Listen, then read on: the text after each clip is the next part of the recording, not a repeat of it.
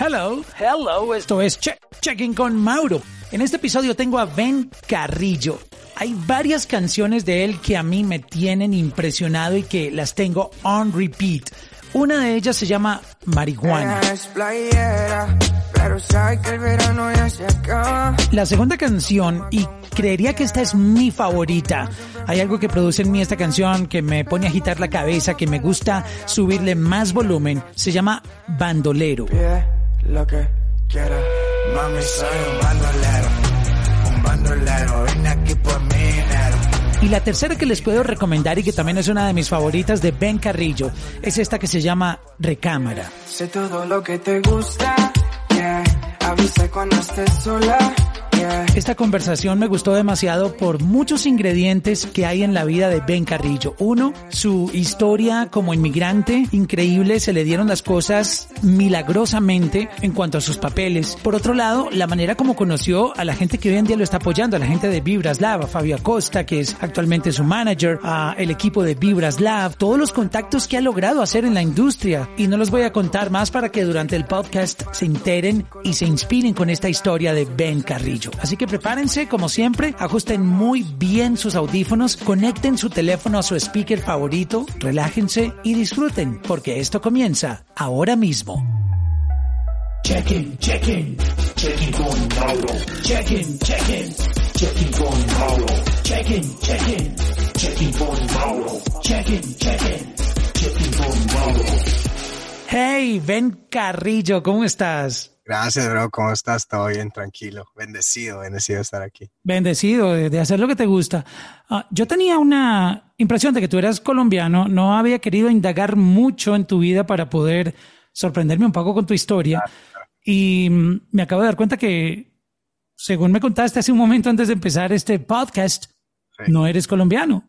No, soy Chapín. Aquí tengo la bandera. agítala, agítala.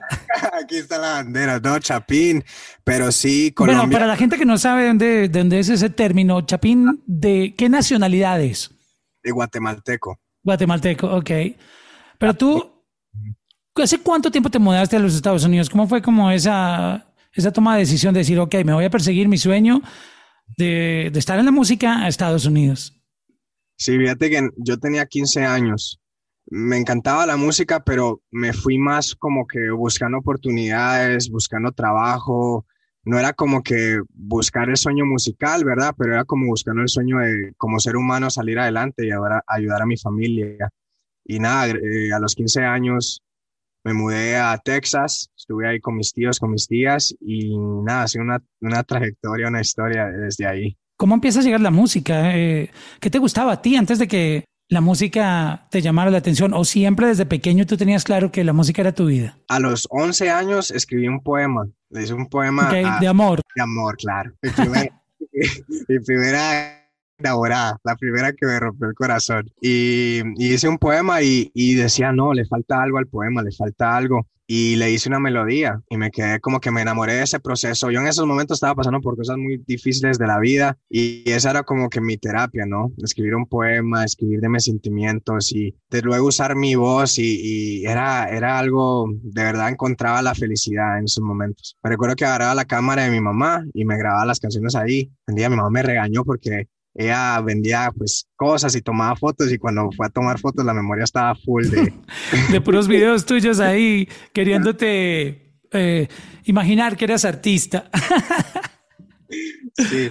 Te ganaste, te ganaste tu chancletazo. Castigado, pero desde ahí, los 11, desde los 11 a los 15 en Guatemala, en ese proceso, pues estaba creciendo mucho, escribí canciones, aprendí a tocar piano y cuando me mudé a Estados Unidos, fue como que mi, mi cabeza como que explotó porque vine a encontrar el rock, el hip hop, el rap, okay.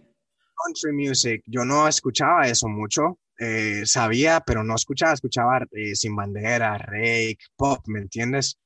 Y al venir a encontrar eso como que me, me liberó la mente y me encontré, me di cuenta de tantos sonidos. Ahí en, la en, el, en el colegio me metí al, al coro, para pues mi voz. Yo no tenía muy buena voz, entonces quería como que trabajarla y desde ahí escribí, he escrito por ahí unas cuatro mil canciones, letras. O sea, he estado ¡Wow! Desde los That's a lot, bro. Cuatro mil canciones. ¿Tú, ¿Tú, tienes la libreta con las canciones? Tengo, tengo como una cosa así de letras, de letras, de letras, de letras, y tengo notas, por ahí unas mil notas. Wow. Sí, porque... ¿Pero cuántas has grabado de esa lista? Uh, mira, te, he grabado, yo creo que canciones así en general, he grabado como unas 500, eh, 500, 600, pero de ideas así, ideas que han salido, no, no son muchas, no son muchas. Eh, a veces hasta me grabo porque a mí me gusta hacer melodías sin nada, me gusta hacer melodías sin drum, sin nada. Ok. Y a veces grabo así, me guía una melodía, me la grabo y de esas tengo un montón. Oh, Tengo- wow. O sea, tú lo que necesitas es cómo lanzar toda esa música, porque canciones es lo que sobra. Oye, Ahora, y pero tu estilo, todas esas canciones que tú hiciste fueron pensadas en rock, eh, pop. ¿Cómo tú las visualizaste para entender cómo fue ese proceso creativo y sobre todo el enfoque de sonido que tú querías darle? Fíjate que ha sido un crecimiento como artista porque cuando yo empecé, cuando yo hice mi primera canción oficialmente, yo estuve con Sky y Mosty en Colombia en el 2014. Y, y al llegar ahí, pues, eh, eso era como que reggaetón ¿Cómo? y yo... Pero ven, ven, haz una pausa ahí. ¿Cómo fue eso? ¿Tú quisiste contactarlos, contratarlos como producers para que te ayudaran a hacer una canción? ¿Cómo fue ese acercamiento a, a Mosty y a, y a Sky? Creo que, bueno, te voy a preguntar, ¿había salido ya Jinza o todavía no había salido Jinza? no había salido tranquila. Ok, ah, ok. No había salido ese palazo internacional Jinza. O sea, te, te- te cobraron barato. Sí, sí, me cobraron para... alcanzaste, alcanzaste la tarifa económica. No, porque si no, ya no, no lo hubiera logrado. El, y el timing y el tiempo de Dios es perfecto. Porque yo estaba, yo en esos momentos era ilegal, yo no tenía papeles. Oh, wow. Oye, ¿cómo es, cómo es vivir así antes de llegar a eso? ¿Cómo, cómo vivías en ese momento? Fíjate que siempre, siempre había ese miedo. Siempre, De que la policía te parara o algo. había ese miedo, siempre manejando. Yo, por ejemplo, tú sabes, en la high school la gente va a fiestas y toman y todo eso. Yo, Claro, porque si, lo- si los meten presos, los sueltan al siguiente día. Nadie los puede sacar de Estados Unidos. exacto, y Pero a ti sí, a ti sí, te podían sacar. Y sí, yo estuve fuera de las drogas, del alcohol, ¿me entiendes? Todo eso porque me- yo me costó cruzar, fue una trayectoria y, volver a mi país sin tener nada allá y yo estaba escapando a mi país, no me servía de nada. Entonces, pero en ese año 2014, mi tío escuchó que estaban dando papeles eh, por, pues, a, a niños, ¿no? Que, que sufrieron tal vez de, de abandono, pues mi papá había fallecido, entonces yo podía como que calificar para eso. Y, y, bro, fui, me dieron los papeles en menos de dos meses. No te lo creo, eso es algo milagroso. Hay gente Sí. que tarda años, décadas, para que lo Ay. legalicen. Hasta la abogada estaba sorprendida que yo le debía como tres mil dólares y me dijo, no me pagues. me dijo, fue, Es- Esto es un milagro. Wow. esto fue un milagro porque era 50-50. Si no me lo daban, me regresaba. Y si me lo daban, me quedaba. Ok, tú, tú estabas en- entonces exponiéndote a deportación. Ahí me, pero yo dije, yo regreso. si me devuelven, yo, yo, yo regreso. Y, y ese me, en eso veo que en ese, y, y la vida es un ciclo, ¿no? Porque en ese tiempo JP era el manager de Balvin. Eh, y yo vi que él posteó algo en Instagram que estaban aceptando artistas y lo llamé, no me contestó, yo estaba en el trabajo, yo estaba trabajando en Olive Garden. de- Oh, wow, me encanta Olive Garden. Bro, unlimited salad, unlimited pancitos, ah, sirven una porción grandísima. Tú ahí comes como un rey, bro. No, yo, uy, esos años fueron pasta todos los días, bro. Y el quesito ahí, dele. Dime, dime cuándo, dime cuándo paro. no, no pares. No, y No, pare, sigue, sigue. Moliendo el quesito. Ay, fue, era mi primer trabajo, mi primer trabajo, entonces yo emocionado, guardando mi dinero, guardando mi dinero, me había comprado mi estudio, mi primer estudio, estaba grabando, estaba aprendiendo a hacer mix. Y nada, me llama un día, yo estaba lavando los platos y me llama y yo, ay, y contesto y me dice, no, que si estamos aceptando artistas, que es tanto. Y bro, el, hace, un día antes me llegaron mis papeles, me llegó mi residencia. Y yo quería ir a Guatemala porque llevaba seis años de no ir a Guatemala, no había visto a mis hermanos, a mi abuela, a nadie. Y él me dice, no, que estamos aceptando, pero este mes y yo de una, vamos. Y así fue como sucedió. De ahí llegué a Medellín, conocí a Sky, conocí a Mosty. Pero, ah, ok, fue a través del, del, manager que tenía J Balvin en ese momento. a través de JP, a través de JP. Y, y también formé una amistad, aparte del trabajo, con, con Mosty, con Sky, que hasta ellos, yo en, en la primera canción ni compuse nada. Yo llegué ahí, ellos me dieron una letra, la canté y, y, pero yo me quedaba en el estudio viendo cómo trabajábamos y cómo trabajaba Sky, los acompañaba al estudio, me quedé ahí por un mes, lo de Medellín, me quedé enamorada de la ciudad.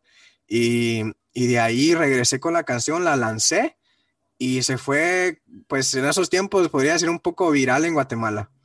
Eh, la radio la estaban tocando. Estaba empezando a entrar Spotify y todo este cuento del streaming, ¿no? Exacto, exacto. Y, pero yo ahí me quedé así como que, fuck, ¿y ahora, qué hago? O sea, no, no tengo plata para hacer otra canción.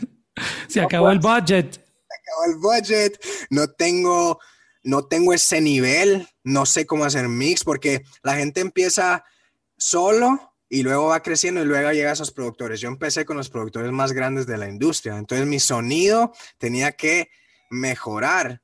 Entonces me quedé así como que, entonces pasé un año sin lanzar música y ahorré, ahorré plata, ahorré plata y me fui otra vez a Medellín.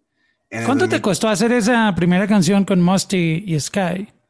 Bro, em, como 3 mil, 2.500 dólares. 2014. 14, 2014. Más el gasto del hotel. ¿Dónde te quedaste en Medellín? ay, no, no me recuerdo, pero estaba en el poblado, pero ah, el Hotel Estelar. Oh, llegaste, llegaste en buena zona, ok, más la comida, los tiquetes aéreos, eh, fue, un gasto duro. Oh, me fueron cinco mil. Y, hice un video de mil dólares que está en YouTube. en Medellín, también lo grabaste allá. Se lo grabé en, en, Texas, en Houston. Ok. Recuerdo que no había modelo el día de la noche y yo, ay, no hay modelo y no tengo dinero para modelo. Entonces voy al club y, y encuentro una muchacha, nos ponemos a bailar y nos gustamos. ¿Quieres conmigo mañana, me dice sí de una. Y boom, nos fuimos. Pero no hay budget, es para que baile gratis. te invito a comer, te invito a comer. Y así. Y... Yo, yo, te invito a Olive Garden. me dan descuento. Todavía estaba ahí en esos tiempos. Y, y, ahí logré eso. Y después un, año después, un año después, voy a hacer cuatro canciones más. Que por supuesto, ahí se me fueron mucha más plata. Eh, y regresé con las cuatro. Y a mí me tocaba como que, bro, como que ahorrar ir, esperarme un año. Ahorrar no era consistente, ¿verdad? Y no, y no había encontrado mi sonido, porque todavía estaba, yo conocí a Fade ahí, eh, Fade que ahora se fue para arriba, ¿me entiendes? En esos tiempos él estaba componiendo para otra gente, aprendí mucho. Eso, para mí, 2014 al 2018 fue mi universidad, porque ahí no solo trabajé con ellos, trabajé con Daniel High, con Obi on the Drums. Mm. Pero tú te fuiste conectando con ellos por las relaciones que hiciste con Sky, que te iban como, hey, vete a hablar con esta gente que también están haciendo cosas chéveres. Exacto, y Daime es guatemalteco. Ajá, sí. Daime, es de Guatemala. Entonces, como que conexiones, Mosti me presentó a Obi, On the Drums, eh, hicimos dos canciones, tengo una canción con Pipe Calderón. Eh, entonces, como que yo iba metiéndome, pero... Ah, te conectaste bien en Medellín bien. Hice videos, conocí a, Robert Dávila, que era alguien que ayudaba mucho, que está con J Balvin, Nicky Jam, trabajé mucho con ellos. Y, y bro, hubo un crecimiento muy grande, pero no estaba yo eh, contento porque no había encontrado mi sonido, no había encontrado lo que yo quería decir, porque yo a veces quería hablar de cosas porque mi vida es muy diferente a, cualquier artista, ¿no? Yo a veces quería hablar de mi vida, de lo que me estaba pasando. Y sí, hacer una canción de, de perreo y todo eso está cool, pero a mí no me daba, no me llenaba eso, no me daba ese sentimiento de, de wow, hice esta canción. Entonces, paré de ir a Colombia y dije, voy a formar mi equipo de trabajo, voy a aprender a hacer mix, voy a aprender eso y pasé 2018, 2017, 2018 escribiendo canciones. Y ahí hice mi primera canción yo, escrita, que se llama Selenofilia y Dinero, que son dos canciones que lograron eh, dos millones de streams, eh, que lograron muchas cosas que para mí... Hiciste números que todavía mucha gente no hace. Y entonces fue como una felicidad porque dije, ok, tú sabes, a veces necesitas hacer algo, lo sacas y cómo reacciona la gente te da como que sí puedo hacer esto. En esos tiempos estaba como que tal vez no puedo componer, tal vez, muchos tal vez, mucho miedo. Y al lanzarlas y ver el recibimiento de la gente, eh, fue ese push, fue esa gasolina. Y de ahí, bro, eh, han sido, Dios me ha puesto personas en, en, frente por esa canción. Conocí a Steve Lindsay, que es el que firmó a Bruno Mars. Eh, ¿Cómo lo, conociste? por eh, cuando saqué Selenofilia, eh, ASCAP, yo, yo, estoy con ASCAP, eh, les gustó. Yo conocí, yo conocía también a la gente de Apple Music en esos tiempos, como que quién es Ben Carrillo, está, me, me descubrieron en Apple Music y por, por Jerry Marisa. Jerry Pules. Y que los amo mucho. pero ¿qué es lo que tú tienes que te conectas tan fácil con gente tan dura de la industria? Bro, la música. Pero es que de verdad que tienes unos contactos que muchos artistas envidiarían tener. Ellos les mandan DMs, están ahí joseando y tú sabes, no tienen tiempo de, hacer esas conexiones con, con, todos los artistas. Yo sé que todos estos servicios de streaming, Spotify, Apple Music, Deezer, um, Amazon, quisieran poder hablar con todos los artistas, pero es que artistas hay millones. Y canciones. y tú has tenido, no sé, algo, algo hay en ti que llega, que conecta con la gente correcta y, y creo que eso es un don, no sé, no sé cuál será. Puede que sea un ángel, Dios, uh, una fuerza eh, ¿Sabes? fuera de esta tierra. Eh, interprétalo como quieras, pero todo esto que he escuchado de ti, eso no le pasa a cualquiera. Mira, nomás lo de tu residencia. Eso, eso es un milagro, que se te hayan dado esos papeles de esa manera y en ese tiempo tan corto. Puede que se te den, pero te hubieran demorado años. Estarías todavía en el proceso. Mira cuánta gente está sufriendo con lo de DACA, que todavía no tiene su situación resuelta. Y, te llegan dos meses la residencia. Te conectas con gente muy dura de la industria. wow, eh, te pasan cosas increíbles. Sí, cosas que que para muchos, como tú dices, es un, y, y, soy tan agradecido, ¿me entiendes? Para mí la vida es estar agradecido con eso, porque a veces uno dice, nada, que estoy trabajando, que todavía no he llegado, pero yo me puedo pensar, alguien en Guatemala con mi mismo sueño, ganando quexales, o alguien ganando pesos, no tienen estas oportunidades. No. No, no, se puede, yo estoy, no, la suerte, a veces sí hay suerte, ¿me entiendes? Y la suerte para mí es que estoy aquí en este país, que estoy haciendo dólares, que con, lo, si, si conozco, por ejemplo, Jerry, me descubrió en Apple Music, bro, y son milagros. Yo sí creo, creo en el más allá, creo, creo en un poder que, que nos guía, creo en el alma y, y, tengo mucha fe en eso. Yo creo que, y sé y tengo convicción de que esa fe es lo que me ha llevado hasta aquí, porque Jerry, Marisa le había enviado, esta es una anécdota de cómo me descubrieron Apple Music, que de ahí me han llegado muchas bendiciones Marisa le envió como 50 canciones a Jerry y la última era la mía. Y él, ese día, él dice, yo nunca escucho todas, ese día escuché todas y él ahí descubrió Ben Carrillo. Y ahí... Pero la, canción que, que, Marisa le envió a Jerry estaba ya en Apple Music, ¿ya la habías lanzado? La había lanzado, ya la había lanzado. Se llamaba No me digas que no. Y esa canción yo la perdí. Yo, yo perdí, yo en el 2018 iba para arriba yo estaba hablando con Nidia, que es la manager de, de Jay Cortés, que yo también le guardo mucho aprecio. El timing a veces no queda, ¿no? Y yo estaba pasando por muchas cosas, mi familia, y yo iba a firmar con House of Hayes. Eh, y estaba también a punto de firmar con Steve Lindsay, que por, por Apple Music conocía a ASCAP y por ASCAP conocía a Steve Lindsay. Entonces fue mm, como una conexión ahí. No firmé, yo, pero me quedé con Steve Lindsay, me mudé a Los Ángeles porque yo me había regresado, me mudé a Los Ángeles, bro. me recuerdo que me mudé, tenía cero en el banco, cero. Y estaba, no tenía nada y me quedé a dormir en el estudio de Steve Lindsay por como ahí una semana. ¿Con las maletas? ¿Con tu ropa? Maletas y, y no me desesperé. Era mi cumpleaños, el octubre 3. Yo estaba así, no me había desesperado. Llamé a mi mejor amigo en Dallas le dije, bro, cómprame un ticket, tengo que regresar, tengo que calmarme, guardar dinerito y volver a, Los Ángeles. Y así fue que lo hice. Me, me, fui, ahí que ya no pude firmar, pasó mucho tiempo, perdí los contactos. Volví a, a Los Ángeles, bro, y en ese tiempo eh, yo, yo tengo mis hermanos en Guatemala y mi familia en Guatemala y estaba peleando un caso con ellos. Yo los, yo los rescaté a ellos de la situación en donde estaban y no puedo hablar mucho del caso, pero por, por la música, tú sabes, a veces tú pones videos y estás tomando, estás fumando, hay mujeres y todo eso.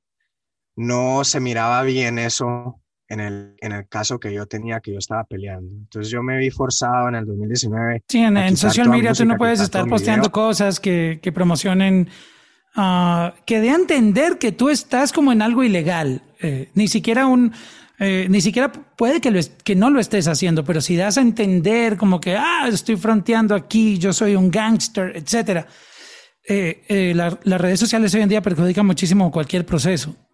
Y en nuestros países, tatuajes, fumando un puro de marihuana, no sé, se ve muy mal. Y lo entiendo, lo entiendo, sé que, pero sí, cuando yo iba para arriba, tuve que hacer eso y me fui de todo quité el Instagram, quité todo. Y pero, o sea, yo dije familia primero. Salgo de esto y vuelvo. Pues ya tenía yo 24. Entonces yo, yo siempre como que ando corriendo con el tiempo, pero ahí fue que dije, no, el tiempo hay y, toca, toca hacer lo que toca hacer. Con mi abogada quitamos todas las canciones para yo poder como que concentrarme en el caso.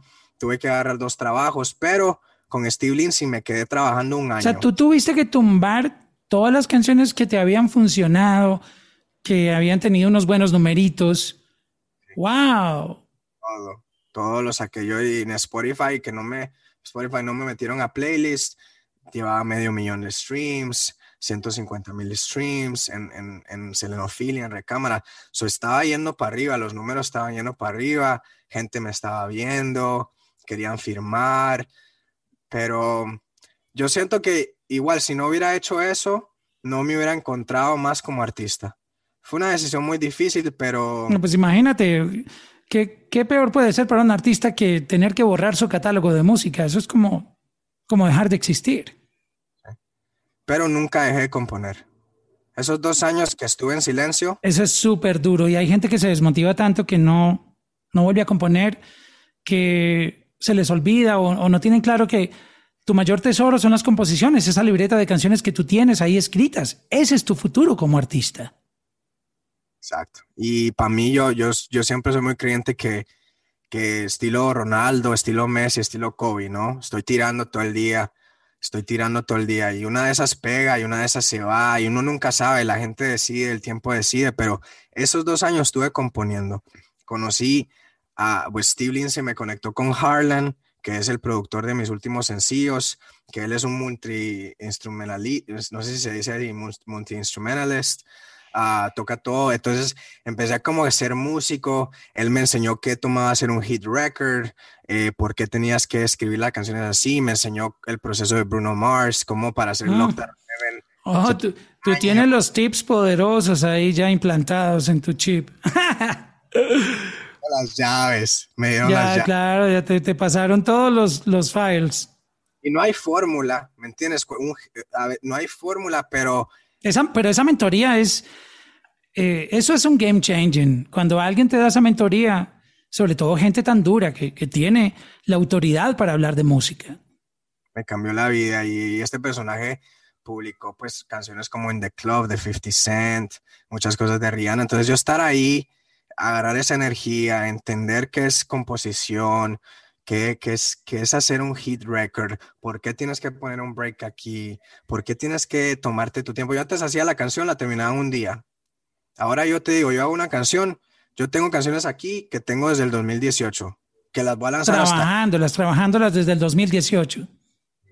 Y no diario, pero sí las toco. Ahorita estoy terminando de componer tres canciones que las hice en el 2019, que van a, lanzar, a salir en mi nuevo álbum.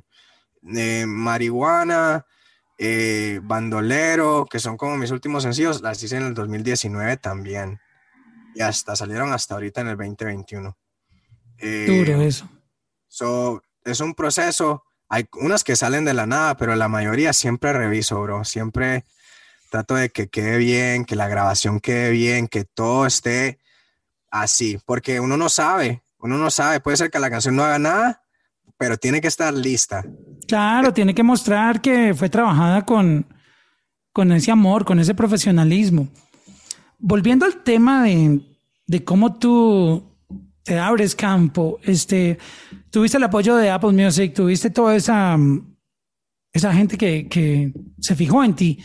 Cuando desapareciste todo de, de, tu catálogo, que tuviste que borrar todas tus canciones, te dijeron algo, hey, ¿qué pasó? ¿Desapareciste? Eh, ¿Cómo fue manejar ese tema con las relaciones con la industria? Porque no es usual que un artista desaparezca de un momento a otro y sobre todo, bueno, algunos desaparecen de social media, borran su Instagram y ya se llenan de estrés y no quieren saber del mundo. Pero su música sigue ahí en, en Spotify, Apple Music, en todos los DSPs. ¿Qué pasó cuando tú tuviste que borrar todas esas canciones? Te contactaron a decirte, hey, Ben, ¿qué, qué pasó con tu música? Pero yo me desaparecí. Yo me, me cambié número. Yo mm. no le dije a nadie. Porque, porque no, no es que estaba en depre, pero no tenía nada que decir. No quería, tampoco quería decir nada porque estaba en una situación familiar que fue muy difícil para mí y, y, lo único que me tocaba a mí era trabajar dos trabajos. ¿Cuánto tiempo te tardó salir de, de esa crisis? Mira, todavía estamos luchando unas cosas, pues, gracias a Dios ya tengo a mis hermanos, ya están con, en Guatemala, pues con mi tía, están conmigo, eh, pero un año, bro. Yo trabajaba desde las 7 de la mañana, 12 de la noche, de mm. miércoles a domingo, lunes, martes, en el estudio. Y, Duro eso. Y me fueron miles de dólares, porque es un caso legal. Eh, pero sí perdí muchos contactos, perdí muchos contactos y, y pues, sé que algún día van a entender, ¿no? Pero no, o sea, ¿qué podía hacer? Los entendí también, ¿verdad? Los entendí que, que nadie puede esperarte para siempre. Claro, en, en, esto no se para, no, no, hay, no hay stop. Si, tú te, ah. si tú paras, te quitas y te quitan, así funciona esto, lastimosamente. No importa que tú, no importa nada, yo, yo me metí en la cabeza que no es que no les importe, pero esto es una industria de green, green, green, you know? y, yo tuve que parar, entendí. Te digo que gracias a Dios, eh, con, con, gente como Jerry, todavía me hablo, gente que, que, que, que, conoce más de mí, que logré crear una relación, eh, pero todo pasa por algo. Y ahora tener a mis hermanos bien, bro, ver a mi hermanito jugar, ver a mi, a mi hermana escuchar mis canciones, o sea. La familia primero, siempre. Ya es, ya es diferente. Yo, que, yo estoy creyente que, que por eso ahora me están saliendo estas canciones y todas estas bendiciones también, porque el carro... ¿Cómo tú conoces a Fabio Acosta? Cuéntame la historia de, de cómo llegas a Vibras Lab y, y cómo encuentras de nuevo el apoyo de, de gente buena en, en el camino. ¿Cómo fue esa historia? Fíjate que una, fue una mañana en agosto. Yo me recuerdo de esa mañana muy bien, porque esa mañana... ¿Qué año fue eso? 2019. 2019 de agosto. Esa mañana yo estaba en una... No le quiero decir depre, porque es que solo estaba... bajo de nota, bajo de nota. Ah, de esos días que no, que no, uno no siente la vibra, no la siente. El trabajo para mí, el trabajo que yo hago es muy difícil porque lidio con mucha gente muchas energías, estoy estresado. Tú sabes, un restaurante, uno no ve lo que pasa en el restaurante, pero atrás del restaurante es muy estresante. Y yo me recuerdo que iba a esa, iba a esa a trabajar y era así como que, y cuando entro, veo, veo para la derecha y está Fabio. Está Fabio con... ¿Tú lo habías conocido antes? No, pero yo siempre Pero tú sabías quién era él, obviamente, lo, lo, sabías reconocer, si, si lo veías en la calle, ¿sabes quién es? Sí, porque yo me encantaba ver, yo siempre supe que es un equipo de trabajo, no solo es el artista. Aunque pegues una canción, tienes que... No fuiste tú solo, fue todo el trabajo en equipo. Aunque Todos empujando por el mismo lado. Sí, aunque tengas lo que pegues una, ¿qué vas a hacer después? O sea, tienes que tener... Entonces yo me metí, ¿quién está con, con, con Balvin? Porque es que Balvin Balvin ha logrado, pues quiere lograr muchas cosas más, pero era mi mayor inspiración. Un latino haciendo lo que él estaba haciendo, yo estaba así como que, wow. Y lo vi, lo conocí, lo reconocí. No estaba seguro que era él, pero yo dije, bueno, sí, sí, comete el error de que no es él, está. O sea, él entró al restaurante donde tú estabas trabajando. Él ya estaba sentado. Yo estaba entrando a, mi, a mi shift. Sentado, tú entras a tu turno de mesero, correcto. Y él estaba sentado en una mesa y tú dijiste, ok, este es Fabio Acosta. Ya, el día se arregló ahí, me este imagino. me imagino que la tristeza o la nota baja que tenía se te fue. Eh, ah, yo estaba de tristeza y luego un poquito de, de, ansiedad de cómo me lo voy a acercar, cómo, porque uno no puede hacer eso. Uno no puede en el trabajo. Como mesero no, te lo permiten. no te puedes, no puedes. Pero, y, no, te tocaba atenderlo. Y a ti no te tocaba atenderlo a él, la mesa donde estaba él sentado. Ya se iban a ir. Y yo me oh, recuerdo que Joshua, que es un gran amigo mío, y ya se iban a ir. Y Joshua, le dije, ya le llevaste el ticket. Le dije, yo necesito hablar con él. Y me dice, no, todavía no. Le digo, pidieron postre. Y me dice, no, no pidieron postre. Y yo, bueno, me lo voy a comprar con un postrecito ahí. Nadie le dice que no a un postre. ellos me dijeron que no lo querían. Ah, tú, tú ofreciste el postre. le dijiste, bro, mira, te tengo un dulce de tres leches aquí. Me dijeron, no, estamos bien, gracias. Yo, oh, y me lo llevo y voy a agarrar algo de frutas. Y le digo así como en chiste, así como que, bueno, por lo menos algo healthy, algo saludable aquí para que termine su mío. Y nada, ahí le digo rapidito, le agradezco primero, le digo que, que, muchas gracias por todo lo que han hecho para la cultura latina, porque creo que lo que han logrado en la música no lo había logrado nadie. Y le, le comenté que yo, soy, que yo soy músico y que si me daba la oportunidad de escuchar una de mis canciones. Y yo ya la tenía lista, yo ya la tenía lista, pero... En tu teléfono. Pero él me dijo, me dijo, te voy a dar un consejo, me dijo, nunca le pongas las canciones a la gente enfrente, porque te van a decir que está buena me dice, envíaselas, que en su tiempo ellos puedan escuchar. que se las disfruten con audífonos, tranquilos, puedan concentrarse en, disfrutarla, en escucharla y sentirla. Y, y, también estaba Rob Marcus, que, que, es de WME, una agencia. Eh, entonces a los dos, ellos los dos me dieron su email. Yo era feliz, yo, yo, yo ese día ni quería ni trabajar ya. Yo, yo decía, uff, qué oportunidad. Y también, pero no tenía como que canciones listas, porque estaba en todo ese rollo que te digo que solo estaba componiendo. Entonces me fue al estudio esa noche, terminé una canción que, que se llamaba Jarabe, la terminé y se la envié. Y Fabio me dijo, está buena, si tienes más me envías. Pero yo sabía que no era lo que yo podía demostrar, porque no tenía nada mix, ni master, ni grabado bien. Y, y bueno, pero por lo menos envió algo y tampoco tenía canciones afuera, no podía mostrarle los números, no podía enseñarle videos, entonces como estaba como que un, no sabía qué hacer, ¿no? No existías como artista. No existía como artista, entonces por lo menos dije, bueno, en esos momentos, bro, yo iba a firmar con Steve Lindsay porque estaba muy desesperado, te necesitaba plata, ya me habían dado como que el ok que tal vez puedes lanzar música pronto, iba a firmar y le hablé a Fabio, le dije, Fabio, necesito un consejo voy a firmar este contrato, bla, bla, bla. Y Fabio me, me, dio consejo. Él tenía toda la razón. Estoy muy agradecido que no firmé ese contrato. Eh, sí me iba a dar mucha plata. Mm, me iban ¿En serio? ¿Te están ofreciendo billete? 50 mil dólares al año. Que, Coño, ya no tenías que volver a trabajar, parce. Ya no. Ya, ya podías hacer música. Solamente levantarte todos los días a hacer música. Es, eso ya es una bendición, no tener que ir y hacer otra cosa que uno no quiere. Wow. Yo decía, Fabio, pero ¿por qué me dices que no? Porque, porque yo que necesitaba un consejo de alguien de la industria, pero me estaban quitando mi publishing, el 50% mm. por años, por años. Y em, no los, no, yo no me sentía bien. Yo no me sentía bien, yo, yo no me sentía bien, yo decía, no, es que no, no. Y no lo firmé, no lo firmé, me quedé trabajando en esos dos trabajos, dándole, dándole.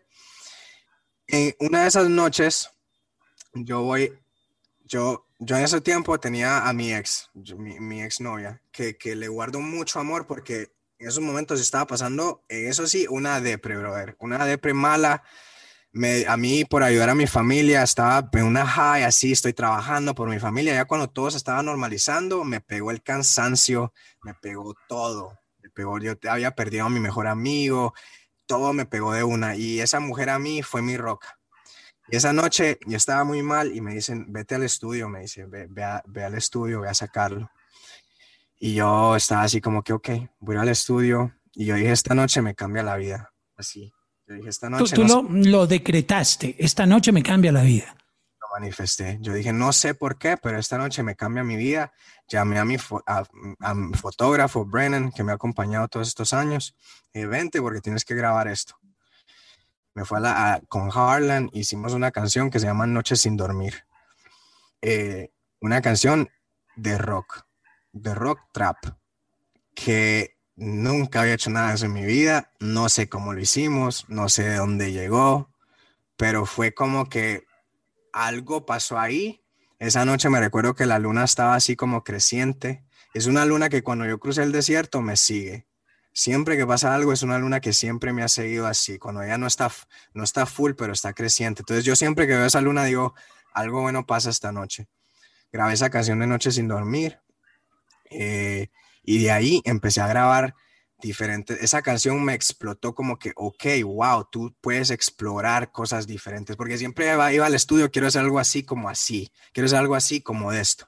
Y esa canción fue tan diferente y nació en un lugar donde nunca había entrado que, que me cambió la vida. Y esa canción fue la que cuando yo le enseñé a Fabio, le enseñé a Fabio Espinas, una canción que ya tengo afuera en agosto de 2020 con un video que yo dirigí, porque yo dirijo la mayoría de mis videos, y, le encantó el video, pero luego le enseñé lo de rock. Y ahí fue cuando yo le agarré la, atención porque Fabio es rockero. le encanta el rock, ajá. El rock y, y, yo le dije, mira Fabio, yo sé que esto no es comercial, pero es algo que me encanta hacer, que quiero que escuches. Y ahí fue cuando, cuando conectamos, cuando le expliqué un poquito de mi historia y, y ahí fue cuando empezamos a trabajar, que lanzamos el primer sencillo Espinas, eh, que nos fue muy bien, el video lo hice yo eh, y ahí empecé a trabajar este proyecto de crecimiento demos y pues como te digo, esa noche, algo pasó esa noche, me liberó, me di cuenta de quién era, de qué quería hacer y también noches sin dormir. A veces yo quería escribir letras de mi vida, de que no dormía, brother, que estaba trajoseando a las 5 de la mañana. Y en un reggaetón no lo podía poner, pues no es que no se pueda, puede ser, pero no me daba para perrear eso. Noches sin dormir, noches sin dormir, como que no, no daba. Y encontrar ese rock, ese sonido, fue, fue un gran cambio. Wow, wow, qué increíble tu historia. Y lograste hacer que Vibraslav te firmara cómo terminó esa química ahí con Fabito.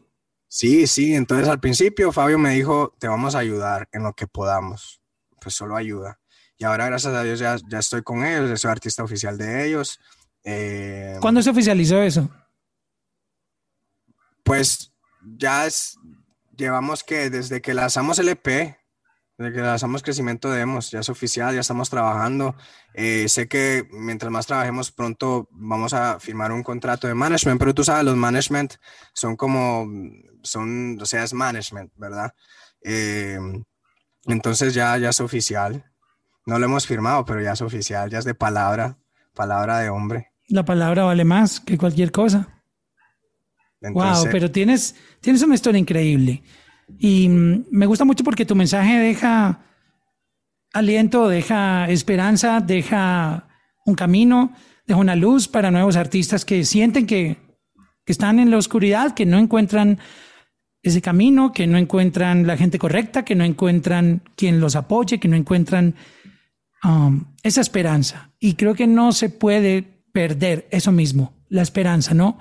Muchas veces, a pesar de que uno está pasando por malos momentos, tienes que gritar que todo va a estar mejor, Porque hay que pedirle al universo que todo va a estar mejor, hay que pedirle que va a mejorar y tienes que decir, yo quiero esto y no parar, ¿no? Tú nunca paraste, a pesar de tantos inconvenientes y, y, muros que has tenido que, que saltar.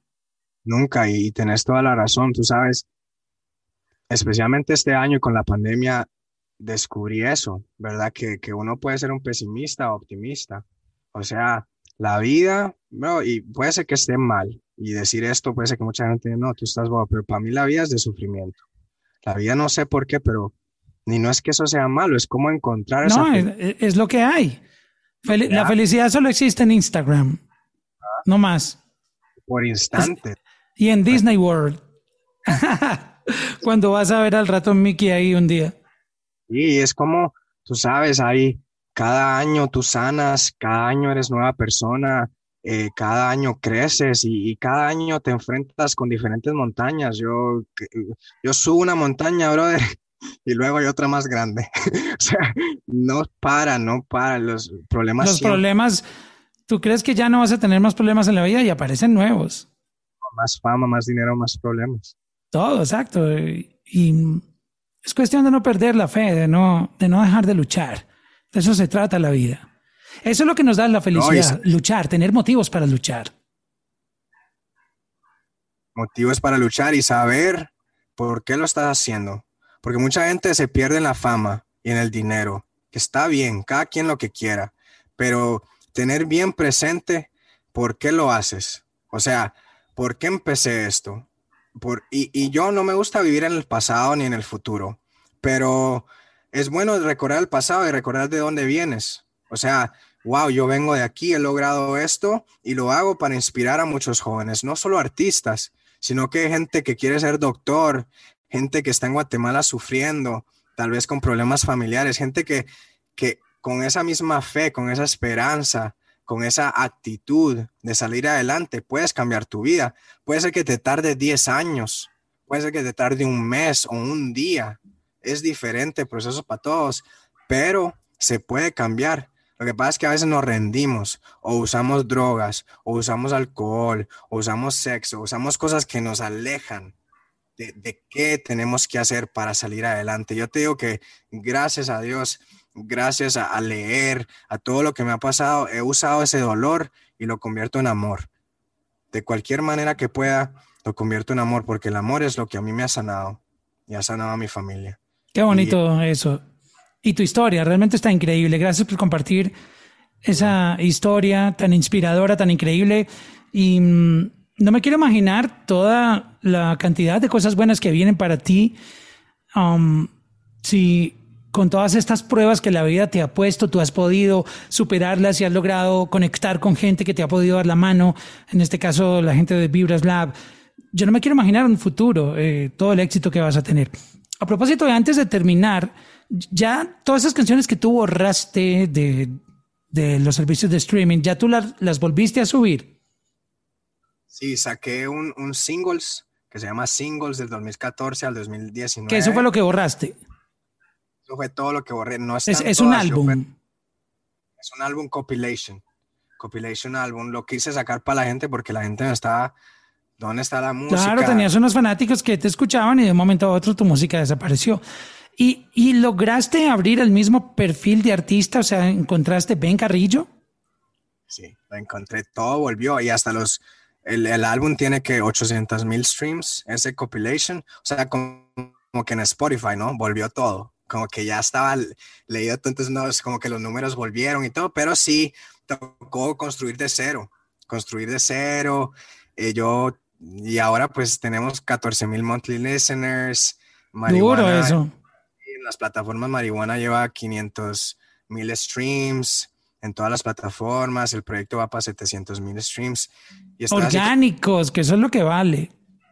Orgánico. Y, digo, pues gracias, gracias no solo a mí, al equipo, al negro, Carlos, a Fabs, a toda la gente, a Gus, que estamos ahí coseando y que yo te digo, yo trabajo, yo me a trabajo, brother, o sea, yo todavía estoy como que balanceando todo y ellos se adaptan a mi vida y entienden, ¿mentada? Porque mucha gente te, que está en TikTok, son muchas cosas que tienes que hacer, pero gracias a Dios, la música ha hablado y la gente recibió la música y, y vamos por mucho más. por mucho más. Pues, parcero, muchísimas gracias por compartir esta historia aquí en Checking con Mauro y deseamos muchos éxitos y sabemos que el éxito siempre te va a acompañar. De hecho, en toda esta historia, el éxito siempre te ha acompañado porque has salido victorioso de todo. Amén, amén. No, y gracias a ti, bro. La verdad que ha sido platicar contigo una, una liberación y, y de verdad que mi favorita. Checking, checking, checking con Mauro. Checking, checking, checking con Mauro. Checking, checking, checking con Mauro. Checking, checking.